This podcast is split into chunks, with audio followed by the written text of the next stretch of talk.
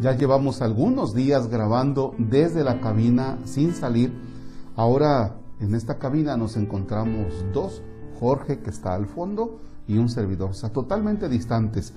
Sin embargo, es un compromiso de los dos y de los que siempre andamos aquí usar nuestro cubreboca. ¿Por qué? Una, para cuidarnos y otra, por solidaridad con tantos de ustedes, médicos, enfermeras, que todo el día deben estar con tantos cuidados, entre ellos el cubreboca. Nos solidarizamos mínimo así con ustedes, mínimo. El texto para nuestra oración de este día es el Evangelio de nuestro Señor Jesucristo, es un texto de San Lucas, es el capítulo 5, versículos del 1 al 11. En el nombre del Padre, del Hijo y del Espíritu Santo. Jesús estaba a orillas del lago de Genezaret y la gente se agolpaba en torno suyo para oír la palabra de Dios. Jesús vio dos barcas que estaban junto a la orilla. Los pescadores habían desembarcado y estaban lavando las redes. Subió Jesús a una de las barcas, la de Simón, le pidió que la alejara un poco de tierra y sentado en la barca, enseñaba a la multitud. Cuando acabó de hablar, dijo a Simón, lleva la barca mar adentro y echen sus redes para pescar. Simón replicó, Maestro, hemos trabajado toda la noche y no hemos pescado nada, pero confiado en tu palabra echaré las redes. Así lo hizo y cogieron tal cantidad de pescados que las redes se rompían. Entonces hicieron señas a sus compañeros que estaban en la otra barca para que vinieran a ayudarlos. Vinieron ellos y llenaron tanto las dos barcas que casi se hundían. Al ver esto, Simón Pedro se arrojó a los pies de Jesús y le dijo, Apártate de mí, Señor, porque soy un pecador porque tanto él como sus compañeros estaban llenos de asombro al ver la pesca que habían conseguido. Lo mismo le pasaba a Santiago y a Juan, hijos de Zebedeo, que eran compañeros de Simón. Entonces Jesús le dijo a Simón, no temas, desde ahora serás pescador de hombres. Luego llevaron las barcas a tierra y dejándolo todo, lo siguieron. Palabra del Señor. Gloria a ti, Señor Jesús.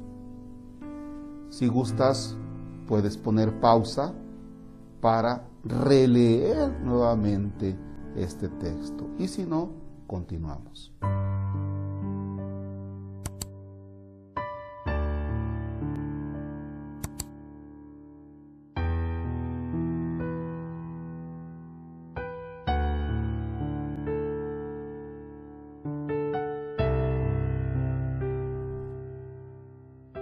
Del texto que acabamos de escuchar y que algunos de ustedes tuvieron la oportunidad de releer, lo que a mí me gusta es esta parte donde Jesús le dice a Simón, lleva la barca mar adentro y echen las redes para pescar.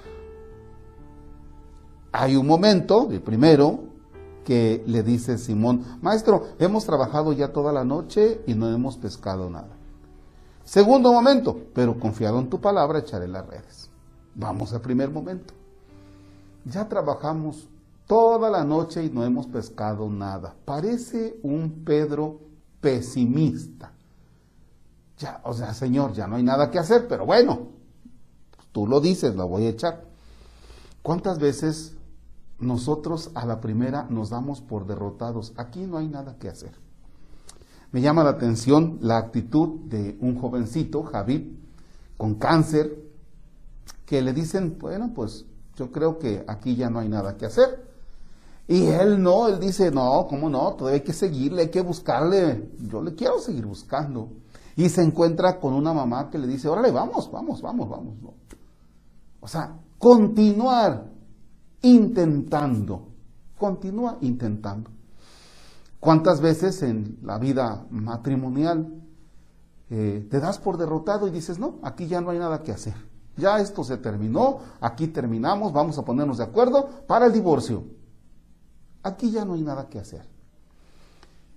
Pero fíjense bien, eh, recuerdo un dentista que llegó un paciente y le dice, es que me duele mucho la muela, doctor, mire, yo creo que ya hay que sacarla. Y le dijo, sí, yo creo que hay que sacarla. Agarró y vámonos, para afuera. Pero también hay algunos dentistas que estudian bien la muela, tan, tan, tan, con mucha paciencia, y dicen, aquí todavía la podemos salvar. O sea, intenta, intenta, intenta. O sea, no te des por derrotado. Ante la pandemia, muchas veces ya nos damos por derrotados. Ay, es que aquí ya no hay nada que hacer. Nos vamos a morir. No, intenta, cuídate, échale ganas, ve la vida con optimismo. Es que ya no tengo tal trabajo, pues busca, de alguna forma tendrás, deberás tener para que salgas adelante y no te hundas en un pesimismo o incluso rayando en la depresión. Señor, ya vi que no hay posibilidades humanas, ya vi que aquí no hay tanta posibilidad.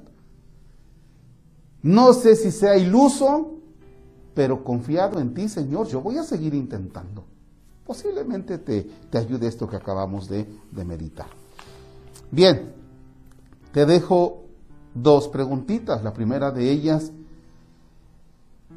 ¿en qué ya te diste por derrotado? ¿En qué?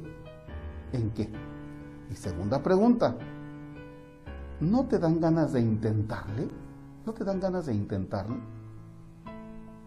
Para ver si obtienes algo. Si es posible, ponle pausa. Y si no,